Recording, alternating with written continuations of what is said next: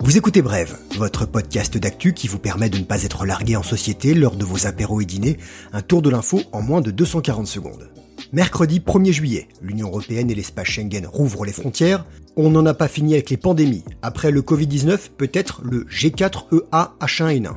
Pour finir, dans les relations entre les États-Unis et la Chine, il y a de quoi péter un câble. Ça, on n'a qu'à faire une émission sur l'Europe Allez Marcel À Bruxelles En ce 1er juillet, l'Union Européenne s'ouvre un peu plus au monde, mais pas à tout le monde. Vendredi soir, on ne sait pas s'il y avait des Ferrero Rocher à la soirée des ambassadeurs des pays de l'UE et de l'espace Schengen. Ils ont proposé une liste d'une quinzaine d'États qui peuvent venir nous rendre visite. Oui, aux Chinois, sous condition de réciprocité, si on peut y aller, ils peuvent venir, les Américains, Brésiliens et Russes sont persona non grata. Feu vert aussi pour le Canada, l'Algérie, l'Australie, la Géorgie, le Japon, le Monténégro, le Maroc, la Nouvelle-Zélande, le Rwanda, la Serbie, la Corée du Sud, la Thaïlande, la Tunisie et l'Uruguay. J'espère que vous avez bien noté parce que je vais pas me répéter, vous pouvez juste réécouter.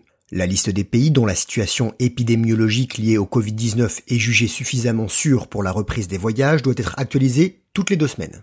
Qu'en est-il de nos voyages à nous au sein de l'Union? Depuis le 15 juin, la grande majorité de nos voisins nous ont déjà rouvert leurs frontières sans restriction.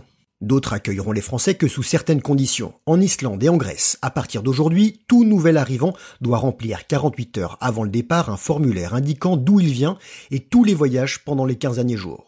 Un algorithme analysera ensuite ces données et à l'arrivée sur le territoire, les autorités décideront de la conduite à tenir. Si un dépistage est prescrit, il faudra rester 24 heures dans la ville d'arrivée pour attendre les résultats. Pour le Royaume-Uni et l'Irlande, c'est quatorzaine obligatoire. Au Danemark, il faut rester au minimum 6 jours sur place. Autre nouveauté, on peut se rendre en voiture au Portugal et à Malte. Mais pour le moment, nous ne sommes pas autorisés à visiter la Norvège, le Monténégro ou la Bosnie. Tuer les cochons et les manger. Ah, des barbares. euh. Alors qu'on n'en a pas terminé avec le Covid-19 qui nous rend malade comme un chien, le cochon pourrait bien avoir notre peau. Dans une nouvelle étude, des chercheurs chinois mettent en garde le virus de la grippe porcine nommé E G4EA-H1N1, un petit descendant de la pandémie de 2009. Il possède tous les traits essentiels montrant une haute adaptabilité pour infecter les humains, rassurant. Les scientifiques ont analysé, entre 2011 et 2018, 30 000 prélèvements nasaux sur des porcs dans des abattoirs de 10 provinces chinoises et dans un hôpital vétérinaire. 179 virus de grippe porcine ont été isolés. Des expériences en labo ont été réalisées sur des furets, qui, en cas d'infection, ont de la fièvre, toussent et éternuent comme les humains.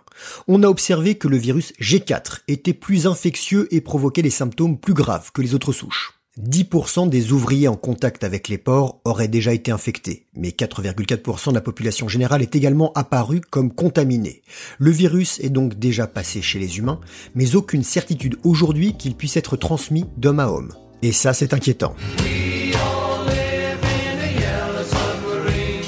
Google et Facebook ne sont pas de vieilles entreprises, mais elles ont déjà déroulé du câble, du câble de télécommunication sous-marin. Pour répondre à l'explosion du trafic Internet mondial, plus de 400 câbles serpentent entre coquillages et crustacés à travers la planète.